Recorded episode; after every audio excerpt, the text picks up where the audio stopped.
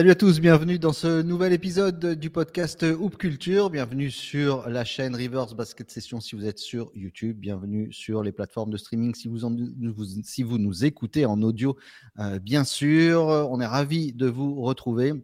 Hoop Culture, c'est tous les dimanches, vous le savez, à 17h. Un podcast qui n'a qu'un seul défaut, c'est qu'il n'est que le dimanche à 17h. Mais ça, on en discutera plus précisément avec mon acolyte, comme chaque semaine, Théophile Omesser. Salut Théo, comment ça va? Bah, Ça va très bien, Pierre. Je suis ravi de te retrouver. Tu sais que j'attends avec impatience chaque dimanche. Enfin, on enregistre, pour tout vous dire, on enregistre ça en semaine, mais après, on poste le dimanche. Parce que c'est tous ces trucs qui me viennent en tête. Je me dis, mais il n'y a personne avec qui je peux partager ce, ces choses parce que c'est des trucs trop, trop de niche, trop, trop précis. Donc, je suis ravi qu'on se retrouve pour qu'on puisse en parler ensemble. Ça, je me sens moins seul dans, dans ma vie de tous les jours. Et puis on est ravi de voir que vous nous suivez derrière, euh, évidemment, euh, à nous regarder et à commenter et à nous dire également quels sont à chaque fois, selon chaque thème, vos coups de cœur et les choses que vous souhaitez, parfois aussi corriger, qu'on peut dire. Mais dans l'ensemble, c'est toujours la même bienveillance de la communauté Rivers Basket Session. Donc on vous remercie d'être là. Vous êtes toujours plus euh, nombreux. Théo, avant de démarrer sur le thème, c'est encore un petit peu les précommandes pour le MOOC numéro 13. Ouais, c'est même la dernière, euh, dernière ligne droite si vous voulez précommander le, le nouveau euh, MOOC Reverse, donc le numéro 13, comme tu l'as dit, Pierre Armand, qui est dédié à, euh, à, la loose en fait. Voilà, la loose. Qu'est-ce que c'est la loose? Est-ce qu'on peut vraiment être un loser? Est-ce qu'il faut avoir absolument gagné, écrasé tous ses adversaires pour avoir vécu une belle vie? Voilà, c'est un petit peu tous les thèmes qu'on aborde dans, dans, ce numéro vraiment spécial. Et, et, donc vous avez voilà encore quelques, quelques heures, quelques, oui, quelques heures pour le précommander, pouvoir profiter notamment des, des frais de port offerts si vous habitez en, en France métropolitaine et surtout euh, figurer parmi les tout premiers à le recevoir. Donc n'hésitez pas à aller sur Basket Session, vous trouverez euh, tous les liens nécessaires pour pouvoir précommander ce numéro-là. Et, euh, voilà, vraiment c'est un numéro qui est assez spécial, une thématique qu'on a voulu vraiment, comment dire, un petit peu sorti des, chemins battus, comme on dit. Et, on a hâte que vous l'ayez entre les mains pour avoir vos retours sur, sur ce numéro, sur, sur cette thématique. Donc voilà, n'hésitez pas. On en reparle très vite. Dès que tu l'as en main, on, promis, on vous le, présente, euh, voilà, on vous le présente de, visu en tout cas euh, dans le podcast Hoop Culture. Comme chaque semaine, vous savez, un thème particulier. Cette semaine, on est parti sur, euh, alors c'est un, thème un petit peu large sur l'intitulé. On a appelé ça, ça n'aurait jamais dû arriver. En anglais, What were you thinking? C'est-à-dire, qu'est-ce qui t'est passé par la tête pour faire cet événement qui n'aurait jamais dû arriver, alors que ce soit euh, dans le basket ou autre chose, dans la musique, le cinéma, etc. Bon, on va en parler évidemment. Vous l'avez compris, ça va être assez léger. On est là aussi un petit peu pour rigoler et ça va être le cas euh, aujourd'hui. On va rentrer dans le vif du sujet. Théo, tu veux démarrer? Tu me laisses la main? Vas-y, je te laisse la main. Allez, à tout seigneur, tout honneur. Alors, pour moi, what were you thinking? Qu'est-ce qui est passé par la tête euh, tout de suite de l'organisateur euh, du All-Star Game 2011 de faire rentrer une voiture euh, sur le terrain, une Kia, pour un dunk claqué de Griffin qui saute juste au-dessus de la roue avant? Enfin, on s'attendait à ce qu'il saute par-dessus le toit, il saute par-dessus la roue avant la chorale avec le R. Kelly, alors que 2011, c'était déjà, on commençait à entendre des horreurs sur R. Kelly qui arrive pour chanter I Believe I Can Fly. Genre, on te donne le trophée tout de suite. Enfin, je me mets à la place de ses concurrents de me dire, mais quel, qu'est-ce que c'est comme disrespect, comme on dit chaque semaine, pour, euh, pour sortir un truc, mais, mais d'un kitsch comme ça, c'était horrible. Horrible. Je sais pas ce que tu en penses. Moi, ce que j'adore sur, sur, cette photo, c'est la tête de Baron Davis. c'est le seul qui a l'air de s'éclater de, toute la, de toute la salle, qui a l'air vraiment de profiter du spectacle. Il, sort, je crois qu'il lui tend le ballon par le, par le toit ouvrant de la voiture. c'est un truc comme ça. Mais oui, c'est vrai que. Bon, après, on a. Le, faut, avouer que le concours de dunk du All-Star Game a vraiment touché le fond euh, dans ces années-là où il n'y avait plus d'idées. Euh, plus c'était plus personne voulait y aller, il y avait plus vraiment d'inspiration. Il y avait, euh, je sais pas si tu te rappelles, il y a eu le coup de la roue aussi où les mecs devaient faire des, des figures imposées au dunk. Et, enfin, c'était vraiment le, fin fond du fin fond. Et puis après, c'est quand même bien reparti euh, dans les années un peu plus récentes. Euh, Zach Lavine et, et, Aaron Gordon ont quand même complètement relancé le, le, concours qui redevient un petit peu un truc sympa où on se dit on va peut-être voir des trucs cool dans, dans, dans, le week-end. Quoi. Ça a peut-être été un mal pour un bien finalement. Il fallait toucher le fond pour commencer, à, pour commencer à remonter la pente, c'est ça. Fallait, pour reprendre appel au fond de l'autre, il fallait vraiment oh. toucher le fond du fond. Terrible, terrible, terrible. Après, Blake Griffin, en fait, ils auraient dû ramener Timo, Timofey Mozgov pour, pour Blake Griffin. Ça aurait été un meilleur accessoire qu'une Kia. Ou Kendrick Perkins, ça aurait été euh, juste parfait. Exactement.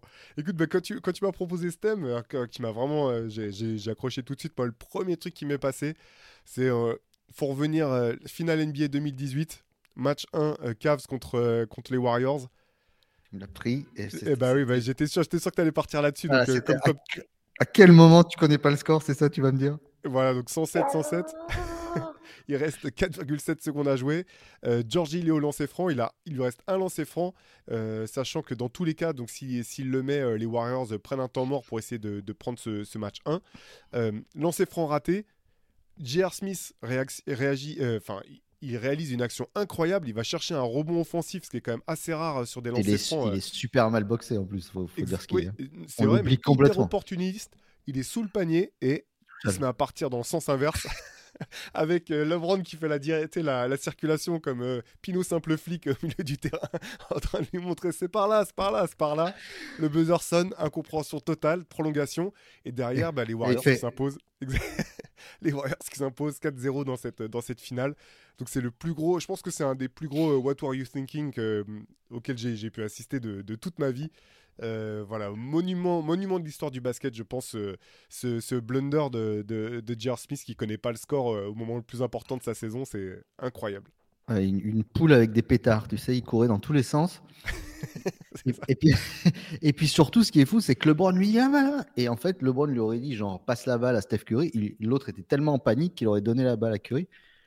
Mais c'était. Alors, sur le coup, on en a rigolé, mais je me rappelle très bien de la réaction, et on les embrasse des copains de la First Team, qui avaient fait le débrief en direct euh, à 5 h du matin.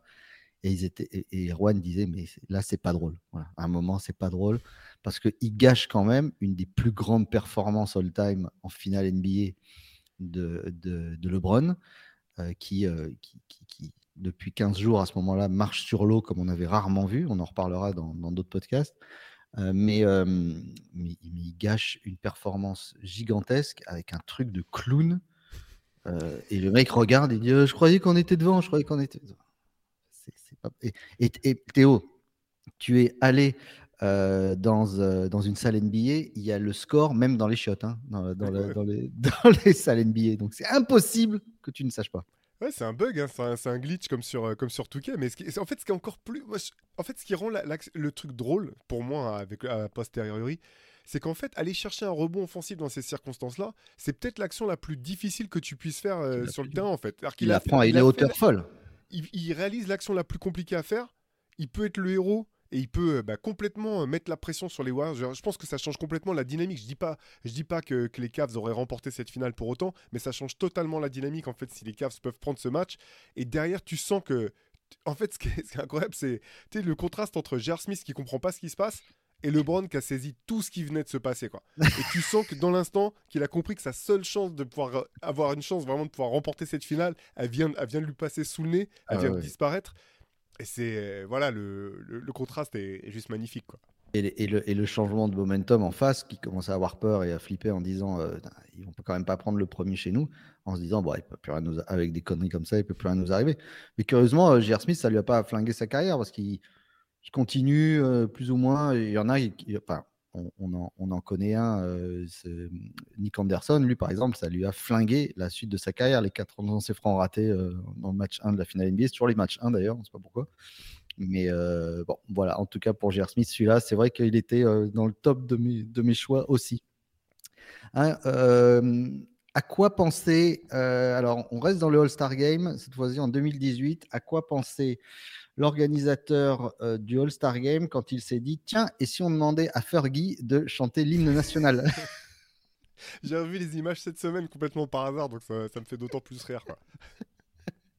faut que tu rappelles le contexte là, parce que pour les gens qui visualisent pas, c'est. All-Star Game 2018, vous tapez Fergie All-Star Game et vous regardez. Alors, on a l'habitude de voir les, des artistes ultra compétents. Et si vous êtes là, vous n'êtes pas là par hasard. Hein.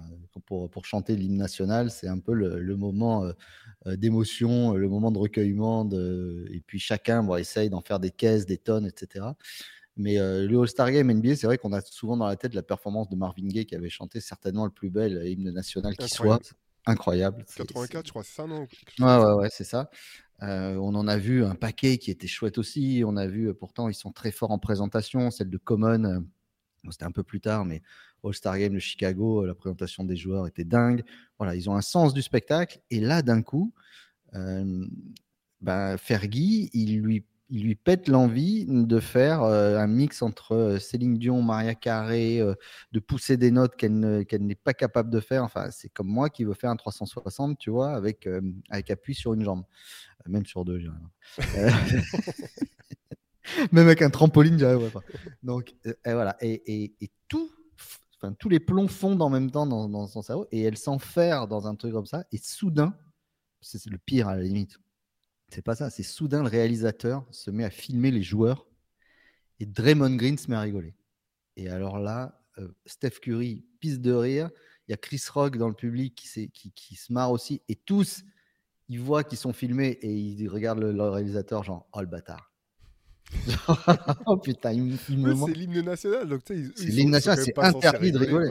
Il y a Jamie Kimmel qui pense que, c'est, euh, que ça va s'arrêter à un moment. Enfin, tout le monde prie pour que ça s'arrête. Et Clay Thompson se met à se c'est un, calvaire pour la jeune femme. Et en plus, qui elle, pour le coup, qui a, disparu après ça. Mais disparu, c'est-à-dire. Après, bon, c'était son choix artistique. Il faut, faut qu'elle l'assume ah, bah, jusqu'au bout. Ah bah jusqu'au bout, elle l'assume. Hein.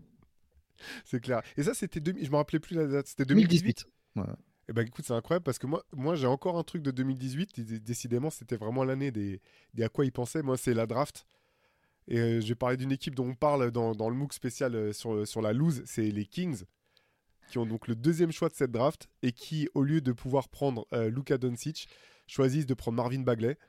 Et ça, je pense qu'il n'y a aucun univers au monde où tu peux justifier ce choix. Autant, tu vois, le, choix de DeAndre Ayton choisi en premier par les Suns, c'est un mec de l'Arizona, c'est un big man, il a un potentiel fou. C'était cohérent. Hein voilà, je, sais pas, euh, l'histoire me montre que c'était pas le meilleur choix, mais c'est un choix que tu peux comprendre, tu peux, tu peux raisonner. Marvin Bagley en deux euh, pour les Kings, alors qu'ils ont euh, à la tête de leur franchise, ils ont Vlade Divac qui est dans, qui est dans le, qui est GM, il y a, il y a, il y a Predrag Stojakovic qui est dans le staff aussi.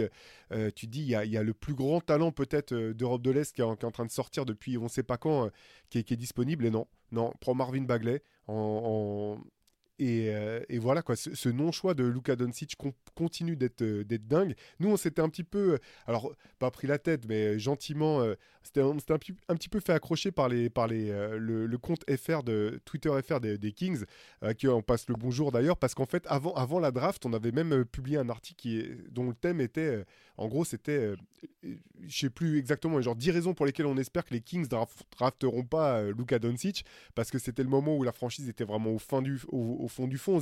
S'ils le prennent, ils vont en faire n'importe quoi. Et ben, malgré tout, à la surprise euh, générale, mais ils n'ont pas pris Lucas. Lucas qui est parti donc en 3 aux Hawks. Et là, quand même, deuxième coup, deuxième coup d'incompréhension totale. Euh, Atlanta qui, euh, donc, qui, qui draft Luka Doncic et qui décide de l'échanger dans la foulée pour, contre Trey Young qui avait été choisi par, en cinquième par, par les Mavs. Et là aussi, franchement, de la part de tous les tous les, observateurs qui avaient pu voir euh, Luca euh, dominer l'Europe comme jamais on avait vu un joueur de 18 ans. Il sort, il est champion d'Espagne, MVP du championnat espagnol, euh, il a remporté l'Euroleague, MVP de l'Euroleague. c'est vraiment la saison parfaite. Jamais on a vu ça à ce niveau-là. Et te dire que tu vas, que tu vas échanger ce mec-là contre Trey Young, qui est un joueur plein de talent, plein de potentiel, bien sûr c'est aussi incompréhensible. Au bout du compte, tu vois, finalement, Trey Young a fait une meilleure carrière que je n'aurais pensé. Mais tu reposes la question aujourd'hui, euh, qui tu préfères dans ton équipe? Si tu peux prendre euh, Marvin Bagley, Trey Young ou Luka Doncic? Que ça soit à la belote ou à la pétanque, il n'y a, a, pas une partie dans laquelle tu ne prends pas Luca en premier. Donc, euh, voilà. Plus Marvin Bagley, on dirait le nom d'un personnage dans Sesame Street, tu sais. oui, c'est ça. On va demander à Marvin Bagley dans sa poubelle. Là. Ça aurait été Marvin Bagel, tu sais, ça aurait été exactement ça.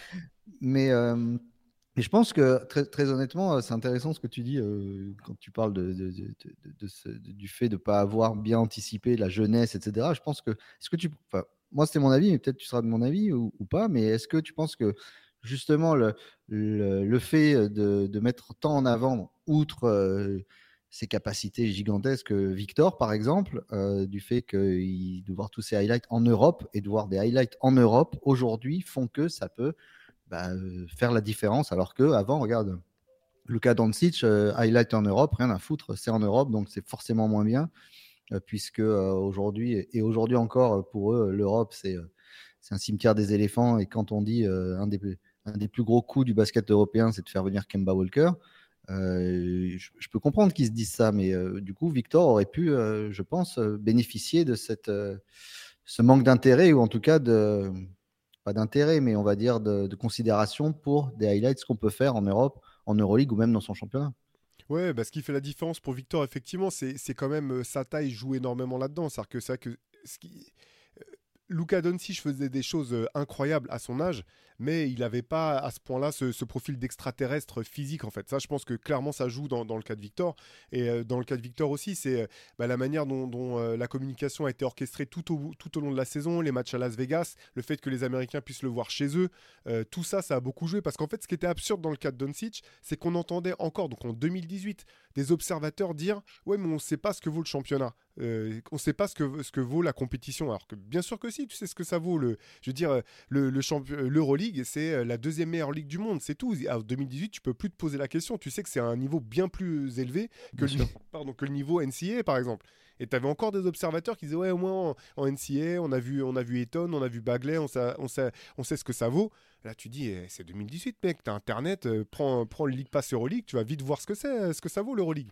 Et c'était assez fou de, de, se dire que pas tant du grand, de la part du grand public américain, ça je le comprends complètement, mais que de la part de certains euh, experts, alors avec autant de guillemets qu'on veut mettre autour de ce terme, il y avait encore la question de savoir ce que valait la, compétition euh, que, que Doncic avait, avait affrontée. Il est même champion d'Europe avec la Slovénie. Je veux dire, qu'est-ce que hmm. tu veux qu'il. Oublions compte, tu, tu, tu voulais qu'il prouve quoi de plus en fait? C'est ça qui était, qui était vraiment dingue. Oui, mais il n'était pas champion du monde des États-Unis. C'est ça, il n'était pas champion. C'est ça. C'est ça, exactement. Enfin bref, du coup, euh, voilà. 2018, même si euh, je t'avoue que je pensais quand même, je pensais que Doncic serait fort, je pensais qu'il serait fort vite, mais je reconnais largement, j'avais pas imaginé qu'il serait aussi fort aussi vite. Euh, voilà, je pense que malgré tout, il y a aussi peu, personne n'était prêt à ce qu'il puisse prendre la NBA d'assaut comme ça, mais de là, encore une fois, hein, je veux dire quand tu vois le. Ne serait-ce que qu'être titulaire de l'équipe du Real Madrid à son âge, rien que ça, c'est un truc de malade quand, tu regardes le, quand tu regardes le roster, les, vétérans qui, à côté de qui il devait jouer. Quoi. Voilà, voilà. Voilà pour mon. Pour mon... C'est un de mes préférés. J'ai failli le sortir en premier. Et après, je me suis dit, ah non, Pierre, il a pas mis Jarcis, il faut que je le prenne maintenant. Parce que sinon, c'est lui qui va le prendre derrière. Euh, numéro, euh, numéro 4 de la draft, toi tu parles. Moi, je vais te parler d'un numéro 1. À quel moment, what were you thinking quand tu dis euh, on a eu pas mal de numéro 1, on va compléter euh, ça avec Anthony Bennett À quel moment à Cleveland tu te dis avec des scouts qui sont à la limite, qui les suivent pendant 4 ans, qui vont même jusqu'à dans leur chambre à coucher, qui regardent ce qu'ils mangent, qui regardent ce qu'ils font, qui savent leur vie par cœur. Quel moment tu te dis ce type-là, c'est même pas un problème de talent, mais a les épaules pour être numéro 1 de draft et on va pouvoir construire autour de lui? Et se planter à ce point-là, parce qu'il n'y a, y a, pas de, a pas un déclic, il n'y a pas comme un type.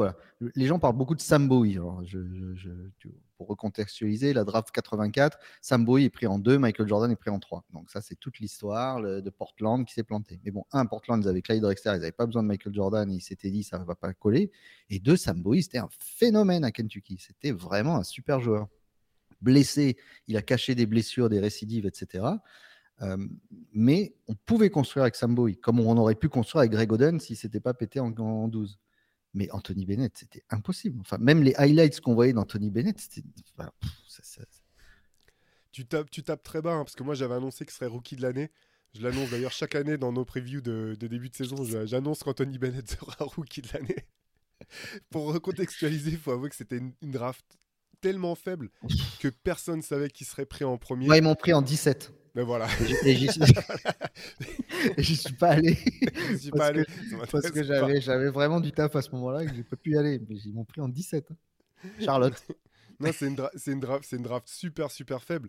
Et euh, moi, j'y ai un petit peu cru. Alors, euh, bon, il y avait. En fait, il me rappelait tellement, tu sais, euh, une version du pauvre de Larry Johnson par son tempérament explosif, sa vivacité, que, que j'y ai cru. Après, je t'avoue que j'ai pas regardé 250 matchs de UNLV après, il n'a pas joué 250, mais j'ai pas regardé tous ces matchs non plus. Mais voilà, il, me, il y avait ce petit côté Larry Johnson qui faisait que j'aimais bien le, potentiel. Par contre, c'est vrai que c'est un des plus gros busts. C'est tellement un bust que plus personne n'en parle. Parce qu'en fait, il a même il a eu deuxième chance, ça n'a pas marché. Il est parti en Europe, même ça n'a pas marché. C'est vraiment euh, un échec complet. Et un petit peu, c'est un peu un quand même surprenant, tu vois, que ce mec-là ait même pas réussi à faire une carrière euh, correcte. Je veux dire, euh, le numéro 2 de la draft cette année, c'est quoi? C'est Michael Kidd euh, Girlchrist, je crois. Un truc comme ça. C'est pour situer un petit peu le niveau de la draft. Quoi. au bout du compte, c'est certainement, euh, je pense, être Victor Oladipo, le meilleur joueur de, cette QV. Et il a mis longtemps à émerger. Et puis après, il a eu les problèmes de, santé qu'on connaît. Mais c'était voilà, vraiment une QV, une très très faible. c'était, tout était bouchonné sur cette QV là. c'est ça. Allez, moi j'en ai, j'en ai un, mais alors j'ai eu du mal à, le, restreindre parce qu'il y en a tellement de où je me suis posé la question que j'ai arrêté de me poser la question. Euh, ça concerne, ça concerne, euh, ça concerne Kyrie Irving. C'est l'association Kyrie Irving avec Kevin Durant euh, au Nets. sur le talent, pas de problème. Voilà, deux joueurs incroyables. Mais dès que ça a été annoncé, je me rappelle qu'on faisait un, on faisait, je sais plus si c'était un call avec les, copains de, de, de, basket session ou si on était en par chat, mais j'ai dit mais en fait c'est c'est deux des gars les moins compréhensibles de toute la ligue qui choisissent de, s'allier. C'est-à-dire que pour comprendre quelque chose à la communication de Kevin Garnett, Durant, c'est compliqué. Pour comprendre Kyrie Irving, c'est impossible. Et tout de suite, je me suis dit, mais c'est impossible que ça puisse, que ça puisse matcher, quoi. Alors après, il y a tout un, tas de raisons qui ont fait que ça n'a pas fonctionné. Derrière, ils ont rajouté euh, James Harden, qui était euh, encore un des mecs les plus euh, compliqués à cerner, gérer de toute la ligue. Donc, même si sur les, je sais pas, ils ont joué 16 matchs ou un truc comme ça, c'était genre. tu regardes les stats avancées, c'est peut-être la meilleure attaque de, tous les temps. Donc, du coup, ça ça, ça, pas marché. Et je me rappelle d'un moment où, il y avait un live, Instagram live, avec Kyrie Irving assis en tailleur, en train de parler avec Kevin Durant à distance. Et il lui expliquait que dans une autre vie, Kyrie Irving avait été Kevin Durant et que quand il jouait, quand, quand, il, faisait ses moves, il se sentait comme Kevin Durant, comme s'il faisait 7 pieds de haut. Et de voir la tête de Kevin Durant, tu sais, qui commentait pas, je me disais, là, tu es en train, en train de... en train de comprendre dans quoi tu t'es embarqué. Alors Kyrie, il y a plein de trucs à dire. Hein. Le talent est incroyable. Et c'est quelqu'un qui est complexe, compliqué. Et voilà, je je, je sais pas quel, autre terme utiliser. Mais, euh, mais voilà, quand, quand, ils ont décidé de se mettre ensemble, je me suis dit, c'est pas possible que ça puisse fonctionner. C'est impossible. Euh, je, pense qu'en fait, c'est euh, c'est le, le, truc, c'est des gars pourtant, et je, me mets dans la tête de, du front office de, des Nets à ce moment-là, c'est des types qui ont été numéro un à un moment. Hein, KD l'était à, à OKC, Kyrie l'était à Cleveland. Ils deviennent numéro 2 KD parce qu'il le souhaite et qui, bon, il aura toujours dit j'étais deux derrière Curry, mais bon, c'était un, un, et demi, on va dire. Euh, Kyrie de devient derrière LeBron parce que tu n'as pas le choix, ferme ta gueule. Euh, mais d'un coup, là, il se retrouve en ayant, sachant ce que c'est d'être euh, deux, entre guillemets, mais sans savoir qui est un, en fait. C'est-à-dire qui est un dans cette d'équipe? Est-ce que, bon, alors après, quand Harden arrive, c'est un autre problème. Mais est-ce que la vraie superstar, c'est KD Est-ce que c'est Kyrie On ne sait pas, en tout cas. Il a, Eric a tourné en rond, ce qui, ce, qui, ce qui, est marrant pour un platiste, mais il a tourné en rond pendant un petit moment et euh, il s'est demandé euh, ce qu'il foutait. Et, voilà, tout le monde s'est demandé ce qu'il foutait là. Après, et il faut quand même. Après, sur le terrain, ça marchait. Et sur le terrain, c'était pas. oublier qu'à ça, c'était problématique. Qu'à un, un, un, ongle de pied de KD, euh, il, dégage Milwaukee. Hein. Faut pas mmh. oublier ça. Hein. L'année où Milwaukee est champion. Donc, ça se joue à rien, mais c'est vrai que bon, c'est vraiment un what if. Euh, par contre, voilà, dans une émission what if, euh, c'est ces Nets là, merde quoi. Mmh. C'est clair. Moi, what were you thinking ou à quel moment, à quel moment quand tu vois Chris Paul qui prend le pic, tu te dis quand tu es Brandon Knight, tiens, je vais prendre, je vais aller défendre sur sur tes rentrées, Jordan et te prendre la plus grosse cacahuète que tu. Enfin, voilà. C'était, c'était un anéantissement. Voilà, pour moi, des plus grands dunks de l'histoire de la, NBA, euh, de loin. Ce pick and roll entre Chris Paul et André Jordan et, qui, euh, et, Brandon Knight, on ne peut pas lui en vouloir, il saute. Quelle idée d'aller sauter sur un gars qui fait 2-13, qui est à cette époque-là une bestiace Un monstre physique qui saute 1m10 en l'air. Ça nous offre une, image incroyable. Bah, après, il y en a d'autres des comme ça. Pourquoi Jet Terry saute sur LeBron quand, quand il se retrouve à 8 contre 1 à, Boston? Mais cette image-là, le premier truc, j'ai dit, mais qu'est-ce que tu te retrouves là, déjà en dessous, sous le panier, à cet endroit-là, toi? Bien joué de la part des Clippers d'avoir monté ce plan, en tout cas c'est clair, mais respect, respect quand même pour tous ces mecs qui ont pris les posters, parce que c'est quand même des gars qui sont allés en défense. Tu sais, quand on était gamin, on, se moquait un peu de. Oh, euh, gentiment, parce que c'était un grand joueur de Patrick Ewing, parce qu'il se faisait tout, enfin, souvent postériser, mais parce qu'il venait tout le temps en défense. Quoi. Et c'est vrai que, tu sais, il on, il y, a un épisode dans lequel on parlait de de l'époque N1 euh, des mixtapes N1 et, un petit peu la manière dont ça avait fini par vriller un petit peu euh, tu vois sur le terrain entre les mecs qui faisaient qui pensaient qui étaient plus concentrés sur le fait de faire des moves que d'aller que d'aller au layup il y a, pardon il y a un autre effet aussi, c'est que moi, j'ai vu des gens qui ont arrêté de défendre aussi, quoi. Alors qu'au bout du compte, ah si tu défends que tu te fais crosser, bah oui, ça arrive, ça arrive. Mm, Comme si mm, tu vas, mm. tu vas au panier, tu il y a des fois tu vas te faire contrer. C'est ça le jeu en fait, mais tu vas pas pour autant arrêter de défendre ou arrêter d'attaquer le panier juste parce que tu as peur de, te faire, de te faire humilier. Donc, euh, donc euh, ouais, non, effectivement, je pense que si, si Brandon Knight avait dû le refaire, il y serait certainement pas allé. Mais voilà, je veux lui rendre, rendre hommage comme à son courage et à son, son, éthique de, de, basketteur d'y être allé. Quoi. Mais si tu es sur le poster, c'est que tu es sur l'action, il hein, n'y a rien à dire, hein, et que tu euh, as essayé, as essayé d'y aller. Carrément. Moi, j'en ai un autre. Alors là, c'est plus un, truc de coach. C'est euh, Sam Mitchell qui coach les Raptors. Un soir où Kobe Bryant commence à prendre feu. Et alors que ses joueurs viennent lui dire, faut peut-être qu'on fasse prise à deux, il dit non, non, non, on va pas faire prise à deux, c'est pas la peine.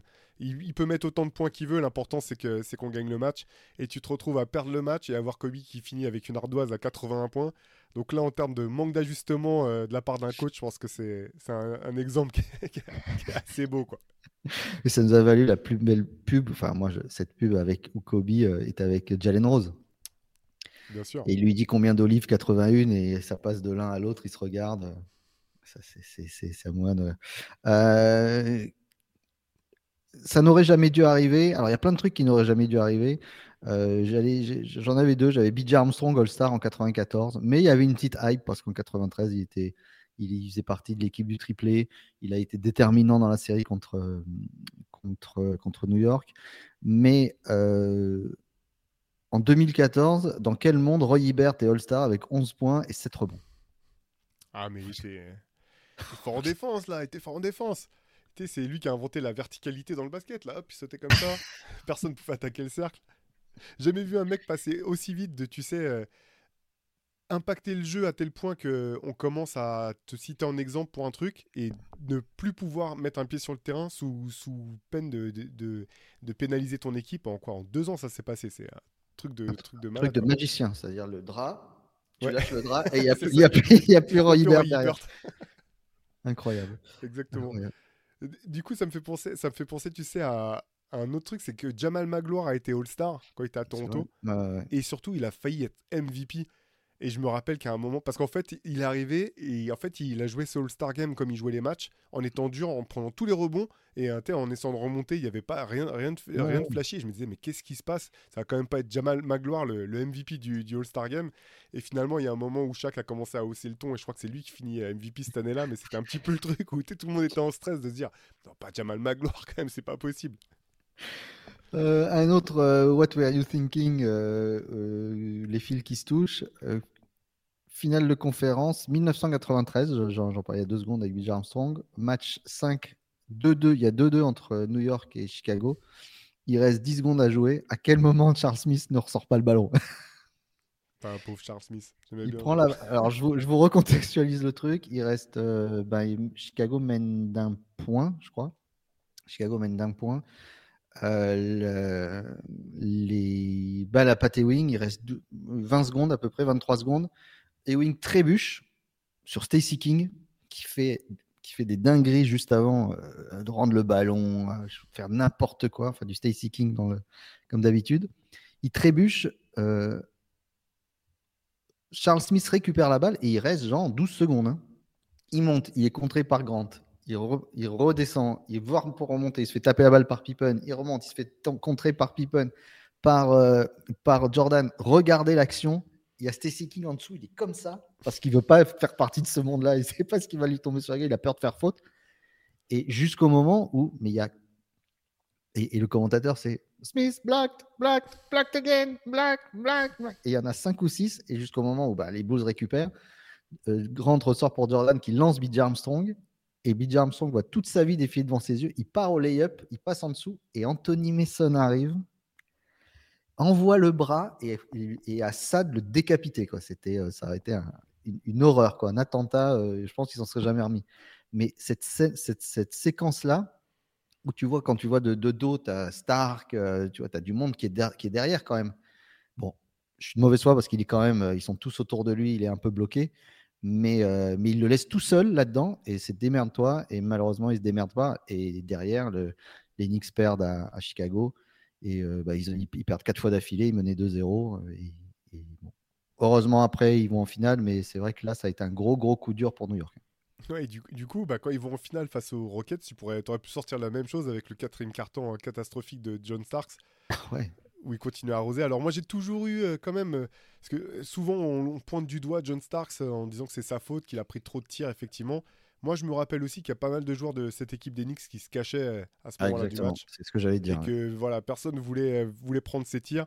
on avait eu l'occasion, ouais, je te, je te, l'avais dit avec, avec Julien de, de, se poser avec John Starks et c'est vrai que tu sens que c'est le genre de truc, c'est encore des, c'est toujours des plaies, des plaies ouvertes pour des, pour des compétiteurs comme ça. Il l'a dit, hein, quand le ballon a, quitté sa main, il savait que ça, ça allait dedans et l'autre il l'effleure. Ça, mm. ça change le visage d'une franchise.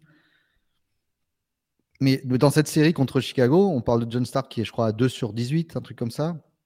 Euh, Jordan fait un match, je crois que c'est le match 3 ou 4, où il est à 3 sur 18 et il met 18 euh, points, je crois, grâce au lancer franc. Ou, bon, voilà. C'était euh, des périodes aussi où, le, où, les Knicks mettaient énormément d'énergie et des deux côtés du terrain. Et bon, ça pouvait. Puis c'est un shooter, hein, ça peut passer à travers. C'est clair. J'en ai un qui est hors basket, moi. Vas-y. Vas-y. Euh, à quel moment c'était une bonne idée de vouloir faire un film? Alors sur Daredevil, top. Hein Création de Frank Miller, personnage voilà hyper énigmatique des, des, BD où tu sors, enfin des, comics qui te prennent, qui te prennent au cœur. Quoi. La, vie de Daredevil, je la, souhaite à personne. Quoi. Et tu prends Ben Affleck pour faire l'une des pires bouses. Quand même. Je pense que c'est l'un des pires films jamais adaptés d'un comics, le, le, Daredevil avec, euh, avec euh, Ben Affleck. Donc euh, je pense que bon, Frank Miller a dû rigoler en disant bon bah je prends l'argent moi de toute façon je pense qu'il s'en foutait un peu. Je pense qu'il a dû rigoler en prenant l'argent.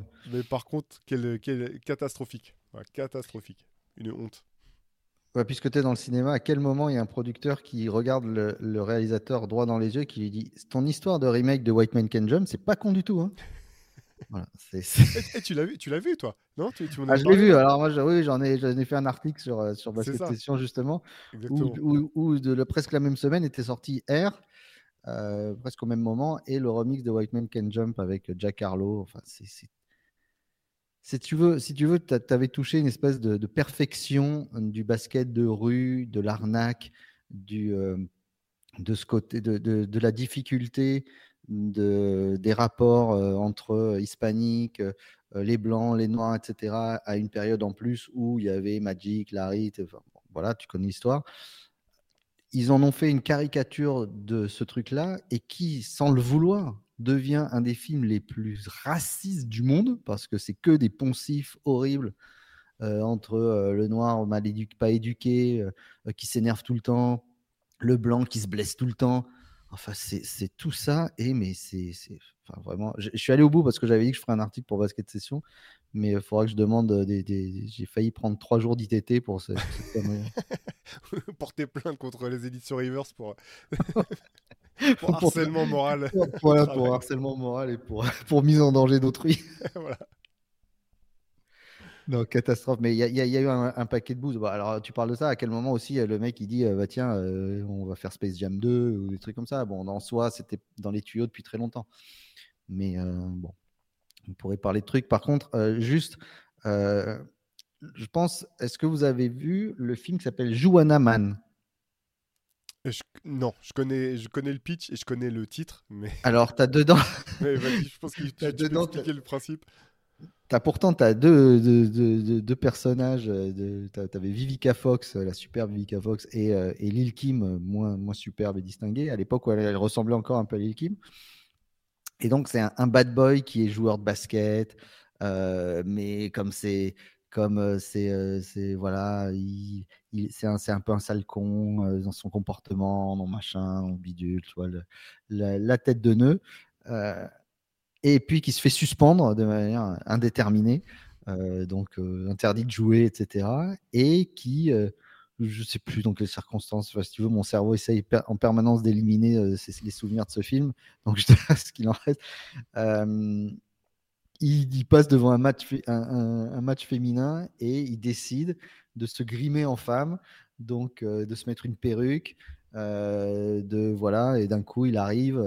Euh, je, je, sais pas. Et, puis il cite des joueuses, des grandes joueuses qui, qui prêtent le, qui dament le pion à ce truc-là. Limite genre, je ressemble à Candace Parker. Enfin, tu vois, c'est horrible. Enfin, c'est des misogynie absolue et euh, il devient genre un rôle modèle dans la ligne féminine. Et puis, et puis il y a une autre fille qui tombe amoureuse de, de lui, donc d'elle. Et puis, enfin, tu vois le truc. Ça a l'air compliqué comme ça. Ça, ça a l'air. Je pense que. voilà, je suis curieux de voir le script en fait. tu vois, genre le synopsis du film pour, pour, pour arriver à derrière choper un financement là-dessus. Comme. Euh, mais, mais j'ai l'impression de tout ce que je viens de t'énoncer, c'est des chefs d'accusation. Et la madame tombe amoureuse de lui et donc je requiert 116 ans de prison. je vois pas ce que. Voilà, catastrophe. Voilà. Mais vraiment, c'est. Bah, bref. Est-ce que tu as autre chose? Bah écoute, euh, ouais, j'en ai un. Allez, j'en ai un sur lequel je suis un peu partagé quand même. Euh, c'est euh, Michael Jordan sous un maillot des Wizards. Ah ouais, alors si on fait les, les... ça n'aurait jamais dû arriver sous les maillots, en effet, Michael Jordan, qui est pas dégueu ce maillot en plus. Non, et quand même, tu vois, j'ai toujours été partagé là-dessus parce que au début, je ne je comprenais pas que ça soit Washington. Pardon. au bout du compte, comme on, en parlait dans, le MOOC spécial 2003 dont on parlait récemment, ce qu'il a fait quand même à l'âge qu'il a fait, c'est hautement respectable, c'est même euh, assez impressionnant avec le recul, même si forcément, nous, sur le moment, on était... Enfin, moi, j'étais partagé entre être un peu déçu parce que c'était plus forcément le Jordan qu'on a connu, et quand même retrouver ce côté un peu fan de d'enfance quoi. Où il est sur le terrain tout de suite euh, tu es, pour son équipe. Enfin moi c'est comme ça que ça avait fonctionné pour moi.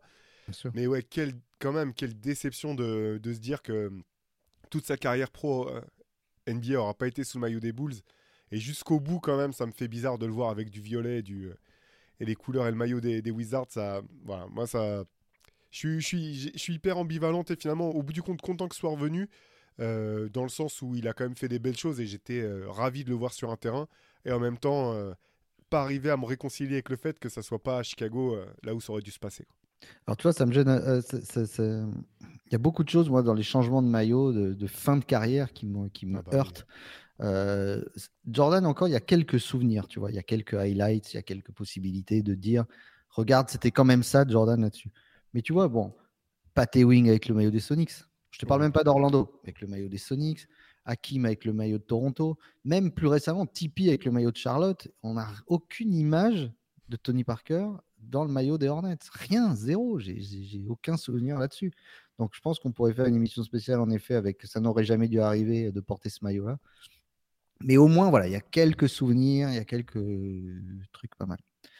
Euh, ça ne laissera pas un grand souvenir. À quoi euh, tu as pensé quand tu es arrivé devant les exécutifs d'Adidas Basketball et que tu as montré la Kobe 2, euh, celle qui ressemble à un grille-pain J'ai failli le mettre et je me suis dit, non, attention, ça, ça Pierre, je suis sûr qu'il va pas le louper. Bah, bien vu. Voilà. Très bien vu. Voilà, qui ressemble à un grille-pain qui est collé, calé sur la, la Audi TT à l'époque. Euh, il y avait toute une collection qui était sortie là-dessus. Je te laisserai mettre le, visuel, Théo, de cette, de cette, horrible, cette chose horrible parce que je ne peux même pas le, le, montrer. J'aurais, j'aurais eu peur. sur de Stormtrooper, enfin, horrible. Euh, il y en a eu des horreurs dans, dans, la sneaker. J'en ai deux qui me sont sortis euh, de la même marque, la marque Dada. Est-ce que tu te rappelles la marque Dada? Bien sûr. Ah, il y avait la chaussure de Sprewell qui avait le truc qui tournait là à l'époque. Les, jantes, les jantes qui tournent. à la, grande époque du, euh, du gangsta rap euh, made in LA. Et puis il y avait la, la C Dubby de, Chris Webb, Webber, qui était aussi une aberration euh, absolue, mal montée. Enfin, je n'ose même pas imaginer ce que ça donnait au pied. Voilà, à une époque où il y avait quand même pas mal de chaussures comme N1, comme toutes ces marques un petit peu parallèles qui se mettaient en place. donc ils s'étaient tous un petit peu chauffés, mais ça c'était c'était vraiment une catastrophe. Mais en matière de sap, fringues, y a pas mal de trucs. Je sais que sur Reverse, alors euh, allez voir, on a fait il n'y a pas longtemps, on a republié l'histoire du maillot euh, des, Dallas Mavericks, ce fameux maillot argenté. celui des Spurs, camouflage, était pas mal aussi. Hein. y a le short qu'il avec. Moi, il y en a un que je peux pas, je te dis tout de suite, c'est voir les boules jouer en vert pour la Saint-Patrick. Ah oui. C'est pas possible. Ah, ça, c'est juste pas ah, possible. Et chaque année, je me dis, non, mais ah, qui laisse faire de, de pareilles, atrocités C'est juste pas possible. Mais pareil, qui a dit, euh, c'est plus moderne. Très, très bonne idée, les gars. Le, logo des Rockets euh, post euh, au milieu des années 90, le maillot bleu avec la fusée qui décolle. c'est dramatique. Et tu sais que c'est ma plus grosse hantise le jour où Chicago va, euh, veut moderniser le logo des Bulls. Voilà, c'est ma hantise absolue. Chaque année, j'ai la trouille qu'ils fassent un truc pareil. Tu vois. Bah c'est ouais. Comme les Sonics avaient, avaient, modernisé, alors que le, logo de base avec la ville, c'était magnifique. Euh, plus récemment, à NFL, les Falcons avaient un logo magnifique avec un aigle de côté très simple et puis ils ont voulu le rendre plus dynamique, etc. Alors, je sais que par contre, euh, notre, euh, notre camarade qu'on salue, euh, Caroline, petite KO, elle, elle, fait, des modernisations de, de, de, logos souvent qu'elle présente. C'est super joli, il n'y a rien à dire, mais je trouve qu'il y en a certains. Voilà, les boules, ça me, ça me terrifie qu'ils fassent un truc beaucoup plus, beaucoup plus moderne ou beaucoup plus cartoon, comme tu pouvais voir Bugs Bunny, par exemple, dans le dernier LeBron, avec du, du, reflet, des reliefs. Il faut qu'on se fasse une spéciale Jersey, là. Ce serait une bonne idée. Ah avec nos préférés, ceux qu'on a le plus détestés. Ça, vous pourrez nous, nous, partager aussi ceux que vous, vous avez préférés ou que, que vous honnissez jusqu'à aujourd'hui encore. Ça, ça ferait une bonne idée de pod, ça. dans, La dans, la musique, tu as des trucs euh, qui sont en rapport avec le basket où ça n'aurait jamais dû arriver? Alors il y en a, il y en a forcément, il y en a forcément pas mal. Euh, si euh, on avait pu éviter que, que Kanye West mette la main sur l'autotune, je pense que ça m'aurait personnellement arrangé arrangé, mais euh, après, il y, en a tellement. Bon, euh, non, je, parle de, de Kanye parce que c'est vrai que j'avais pas du tout vu venir ce, ce tournant-là. Euh, là aussi, il y, a pas mal de choses à dire hein, sur, un, mec comme Kanye qui est à la fois taré et un génie, et ce qui va souvent l'un va souvent avec l'autre. Mais j'avais pas imaginé son tournant autotune et j'avais pas non plus imaginé que ça, que ça, qu'on en partirait pour 15 ans derrière de, avec cet effet sur les voix maintenant aujourd'hui. Aujourd'hui encore, c'est dur d'entendre des morceaux de rap, notamment dans le rap français. Il y en a encore énormément avec euh, ce type d'effet systématiquement. Euh, ouais, donc, euh, mais bon, ça c'est très personnel. Hein, je comprends, je comprends que ça puisse que ça puisse plaire, mais mais ouais, c'est le premier truc qui me vient en tête. Moi, je me demande ce qui a pris à Kobe Bryant de se dire je vais faire un featuring avec les Destiny's Child sur Say My Name. Alors, on était, on était bien dans le truc, dans l'ego trip Kobe de l'époque. Hein, Say My Name, déjà, tu vois. Euh, mais le, les, quelques couplets de Kobe dans ce morceau, voilà, pareil, c'est, on peut remplir des prisons avec ces trucs-là. donc je vous, conseille d'aller écouter, vous tapez Destiny's Child Kobe Bryant et vous avez, il place 16 ou 30, 16 bars, je crois, un truc. Pareil, pareil. Delante West qui a sorti un disque qui a taffé la musique en plus de taffer euh, Maman James. Euh, c'est pas beau ce que tu fais. on, va, se faire suspendre avec ce genre de choses, monsieur. Là, c'est pas possible. On n'a dit pas les mamans. dans un album qui s'appelle Lockout en plus, tu vois. Donc, Lockout, the album en 2011, pas terrible, mais c'est vrai que bon, les, euh, les c'est c'est peu dire qu'il y a peu de bons MC dans la, dans, la ligue. On, fera peut-être une émission spéciale sur la musique et, les, et la NBA, mais voilà, c'était un petit peu les, les, trucs, euh, les trucs à oublier. On il y a beaucoup de choses à oublier, bien sûr, encore le pull de Kai Kuzma, des trucs comme ça. oui, c'est clair. Les intersaisons de James Harden. Oui, c'est ça, c'est ça. Mais non, mais il y, a largement de quoi faire une deuxième partie plus tard, je pense, sur cette thématique. Effectivement, on a vu déjà pas mal de trucs cool. Ouais. Si vous en avez en tête, n'hésitez pas à nous les dire euh, en commentaire et puis on, on, développera là-dessus quand on fera. Euh, vous avez bien compris que dans les culture, les, les, les, thèmes sont jamais fixés et on ne fait pas une fois basta. C'est des thèmes qui peuvent revenir. Euh, on peut faire plusieurs sessions là-dessus. Donc n'hésitez pas à nous dire. Ce qui revient chaque semaine aussi dans notre émission Théo, c'est nos coups de cœur, coups de gueule et nos reliques. Mais on va commencer par ton coup de cœur de la semaine. Ouais, alors je vais rester dans le, dans le domaine de la musique. C'est un, un, EP instrumental d'un producteur français qui s'appelle Rom One. Donc rhum comme le rhum, donc Mhm. que du bon. Euh, voilà, c'est un, un producteur, euh, un DJ producteur euh, originaire de Strasbourg. Et donc son projet là qui vient de sortir cette semaine s'appelle Snacks Volume 1. Euh, alors c'est pas c'est pas vraiment un album instrumental. En gros, c'est euh, des instrus qui lui restaient un petit peu de côté, qui euh, qui rentraient pas dans, dans le cadre des albums sur lesquels il était en, en train de bosser. Donc il a il a décidé de les, de les compiler et de les sortir. Et euh, moi j'ai euh, bah, j'ai kiffé tout simplement. Voilà, c'est euh, c'est du hip-hop instrumental euh, dynamique, euh, vraiment du, joli du joli boulot de beatmaker. Donc, euh, n'hésitez pas à, pas à aller écouter ça. Je mettrai un lien dans, la description de ce, podcast-là. C'est vraiment, chouette. Vous pouvez le suivre aussi sur, euh, sur Instagram. Envoyez-lui de la force et allez prêter une, éc- une écoute à ça. Je pense que ça devrait plaire à pas mal d'entre vous. Moi, mon coup de cœur, il est musical aussi. Il, est un- il va un peu plus loin que Strasbourg, puisqu'on va à Auckland, mais avec un AU. Donc, on va en Nouvelle-Zélande. Euh, un de mes groupes préférés all-time qui s'appelle Fat Freddy's Drop. Euh, un groupe euh, néo-zélandais, dub, soul, un petit peu hip-hop, etc. qui, qui est phénoménal sur place en Nouvelle-Zélande, qui tourne dans le monde entier chaque année, qui est un groupe de scène incroyable avec énormément de cuivre. Ils sont, je sais plus combien, j'ai la chance de, de jouer en première partie d'eux euh, dans le cadre d'une soirée organisée par, euh, Radio Grenouille. Euh, des gens super sympas. euh, N'hésitez pas, d'ailleurs, je vous le dis, quand vous allez voir des concerts de groupes comme ça qui viennent de loin, à les attendre à la fin, à discuter avec eux, parce que c'est des gens qui sont au bout du monde, loin de leur famille, qui partent huit mois par an pratiquement loin de leur famille, et ils sont tellement contents de, de parler avec des gens, de discuter, et pas être toujours dans leur tourbus. Et donc, Fat Freddy's Drop, cette année, on fête les 10 ans de leur deuxième album qui s'appelait euh, Blackbird, euh, un, album magnifique. Et euh, ils ont sorti un album de remix de Blackbird pour les 10 ans, justement, avec plein de, bons remixeurs, euh, qu'ils soient house, euh, hip-hop, drum and bass, il y a Jazzanova dessus, etc. Donc voilà, moi je vous conseille, il y a une très belle édition vinyle qui est sortie, donc d'aller écouter ce Blackbird remix de Fat Freddy's Drop. Et quand un album de son groupe préféré sort, c'est toujours un petit événement en soi, surtout quand il est bon. Ouais, c'est clair, bah, c'est super. J'adore aussi euh, Frat Freddy's Drop, c'est vraiment euh, de, la très, du- de la très bonne cam, donc n'hésitez pas à aller écouter ça si vous connaissez pas. C'est encore un- une autre vibe euh, très différente, mais vraiment top. Ouais. Ouais, on va vous faire écouter ça. Théo, on reste dans la musique, je crois, pour ton coup de gueule de la semaine, une fois de plus, un petit peu nostalgique. Ouais, nostalgique. Alors, mu- musique et cinéma, euh, c'est la disparition de, bah, de deux personnes quand même euh, marquantes. Le, le premier, parce que tu parlais de musique, c'est un producteur qui s'appelle euh, DJ Mark de, Mark de 45 King. Donc, euh, son nom vous, vous évoque peut-être pas forcément grand-chose, euh, s- sauf si voilà, vous êtes vraiment à fond, à fond dans, dans, dans, le hip-hop depuis longtemps. C'est, en gros, c'est le producteur historique de...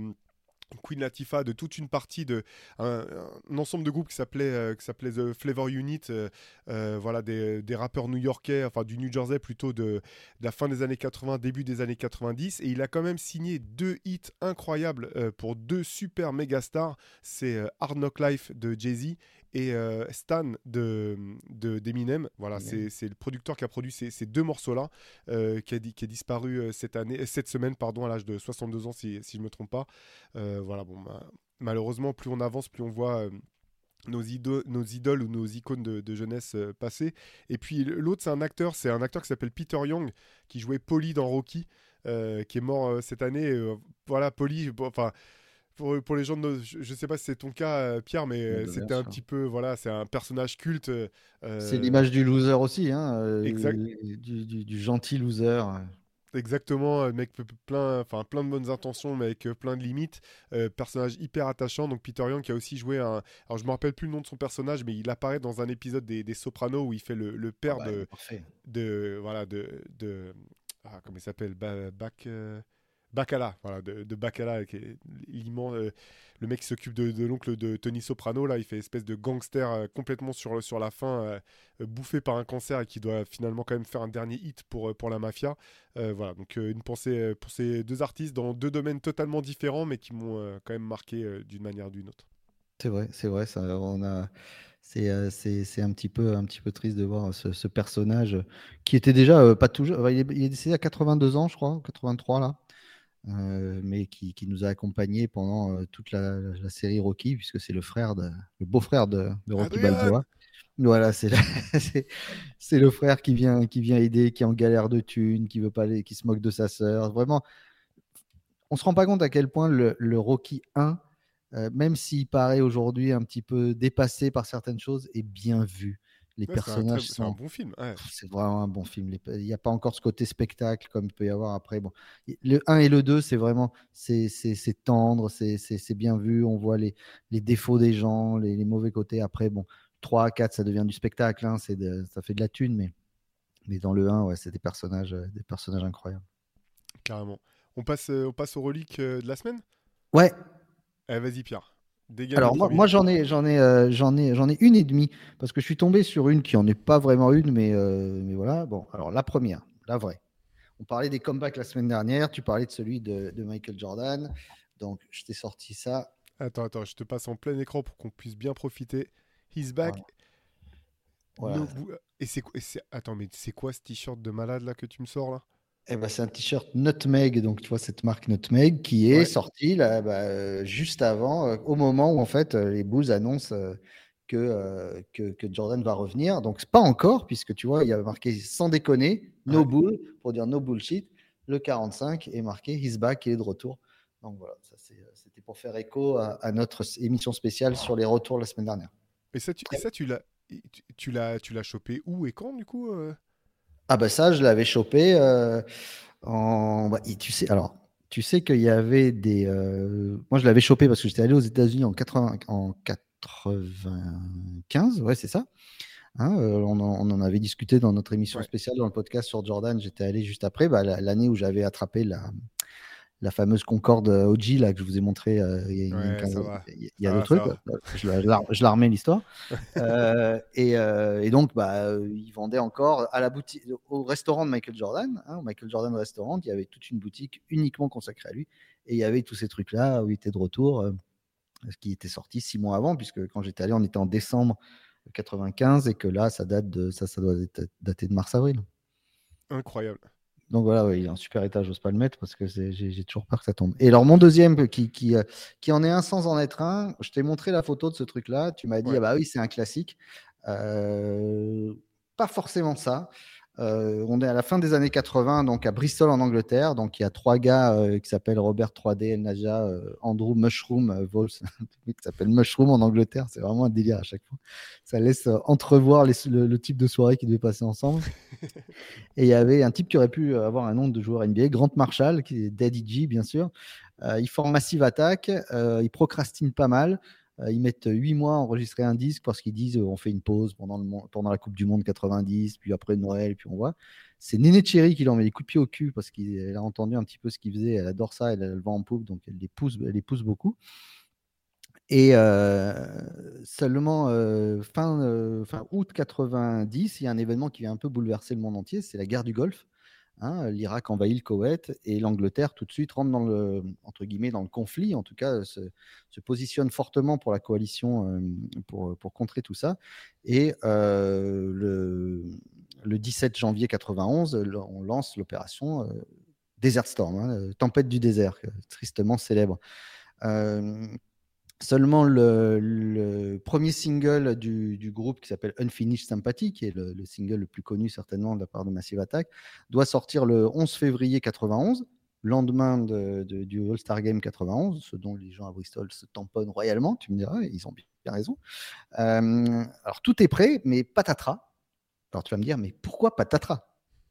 C'est vrai, pourquoi, pourquoi patatras, Pierre? Mais pourquoi patatras? Alors, Parce qu'en Angleterre, parce qu'en Angleterre, dans les 90s, figure-toi, et tu le sais, euh, et toujours aujourd'hui, la radio, c'est un rôle prépondérant dans la musique. Et quand la BBC dit on va commencer à blacklister, euh, non officiellement, mais à mettre sur le côté, les titres qui ont une résonance un petit peu guerrière ou un petit peu symbolique à ce niveau-là. Par exemple, ils mettent sur la liste Atomic de Blondie, qui est tout sauf un morceau guerrier, si tu veux. Mais le titre Atomic, c'est pas, pas terrible. Pareil, Clack and Egyptian des Bengals, ils mettent de côté en disant qu'il y a un gros truc pop pas possible. Euh, ça n'a rien de. Ils mettent de côté ces choses-là. Donc, en se disant ça, le, manager du groupe et euh, le, label euh, Circa Records qui dit euh, on va peut-être pas sortir Massive Attack, c'est peut-être pas une bonne idée parce que la BBC confirme que de dire après euh, un flash info où il y a eu une attaque massive, et eh ben voici maintenant Massive Attack. euh, ça va pas être jouable. Donc, qu'est-ce qui se passe? Et je ne sais pas si tu l'as vu quand je t'ai envoyé la photo. Le nom est amputé. ah, j'avais vu, même pas vu. Et voilà, tu vois, c'est ce que les gens ne voient rarement. Donc, le Unfinished Sympathy sort sous le nom Massive et euh, il presse l'album euh, sous le nom Massive également, sauf que le 28 février, la, guerre s'achève, euh, l'Irak accepte la, réédition et donc ça énormément de, disques ont été pressés sous le nom de Massive. 25% des disques qui ont été commercialisés en Angleterre, qui sont sortis, portent le nom de Massive sur le premier pressage, bien sûr.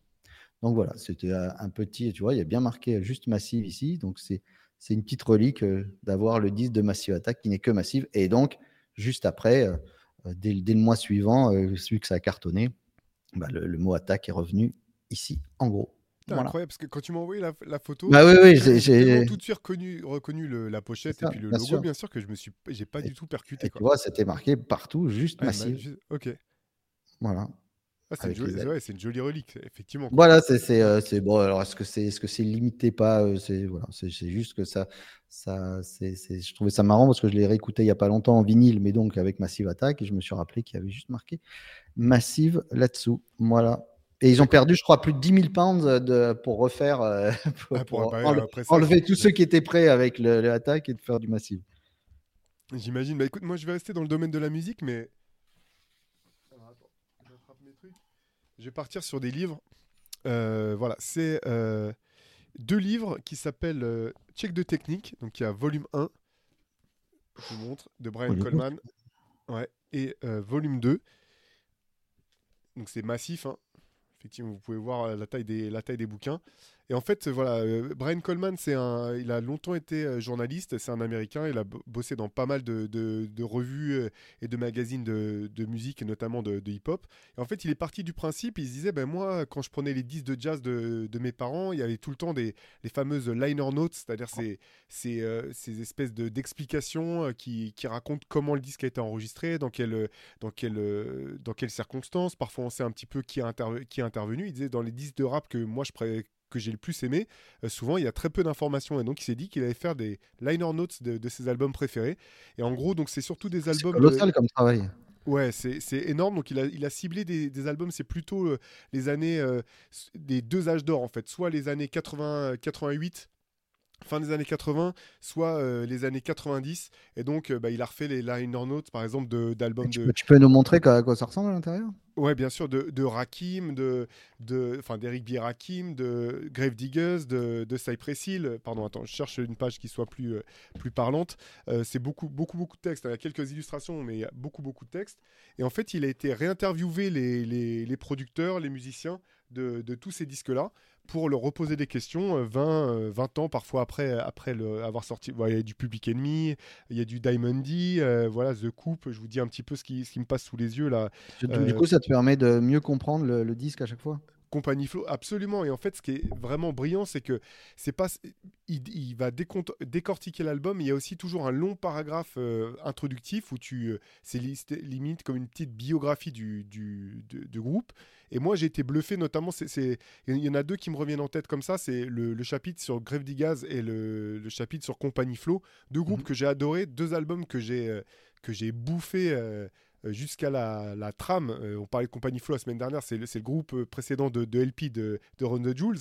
Et en fait, j'ai halluciné sur le nombre de choses que j'ai apprises sur le groupe, que, dont j'avais des choses que je savais pas sur le groupe ou des choses que j'ai apprises sur l'album. C'est un travail incroyable. Pour moi, c'est les deux, ouais, deux livres de musique que je préfère, que j'ai chez moi, et j'en ai un paquet. Donc, Check de technique, volume 1 et volume 2.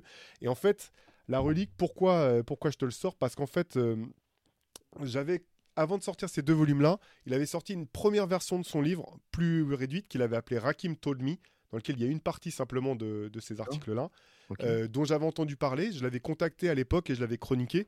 Euh, et j'avais voilà et du coup euh, c'est une de mes plus grandes fiertés c'est qu'en fait je suis dans les remerciements des deux volumes de de technique je suis dans les remerciements et j'ai même une, bah, voilà, une, a eu la chance d'avoir une belle dédicace de la part de, de, Brian Coleman, qui est un mec extrêmement sympathique dans, dans, dans, ces deux livres. Et donc voilà, il y a, y, y a 250 000 personnes, et puis à un moment, il y a marqué mon nom. C'est, c'est, on est d'accord que c'est, de la vanité totale, mais c'est une de mes, de mes grandes fiertés parce que voilà, j'ai un énorme respect pour le travail de, Brian Coleman. Ces deux bouquins-là sont, sont incroyables.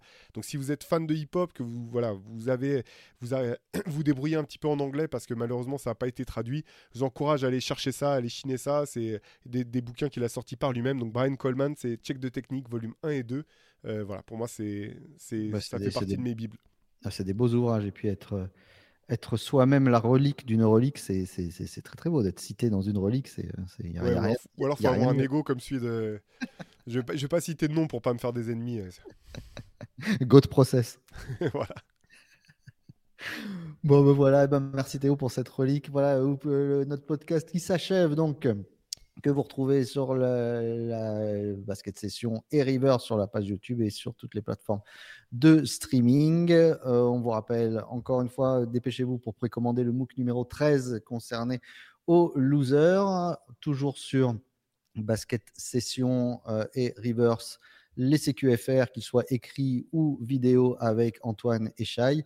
Et puis Théo, un tout nouveau podcast qui arrive, je crois.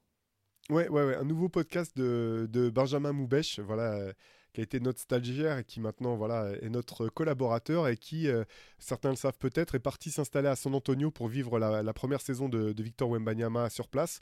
Et donc euh, voilà, son, son, nouveau podcast, un nouveau podcast qui va s'appeler Moop Deep, euh, que vous pourrez retrouver chaque semaine. Ouais, incroyable, Moop Deep, c'est incroyable. Le Infamous Moob, que vous pourrez retrouver, dans lequel il va raconter un petit peu voilà, le, les coulisses, le, son quotidien de français dans le Texas, les coulisses de, bah, de Victor Wembanyama des Spurs voilà, vous allez pouvoir retrouver, retrouver ça tout au long de la saison, chaque semaine. C'est le nouveau podcast qu'on est sur le point de lancer. Ouais.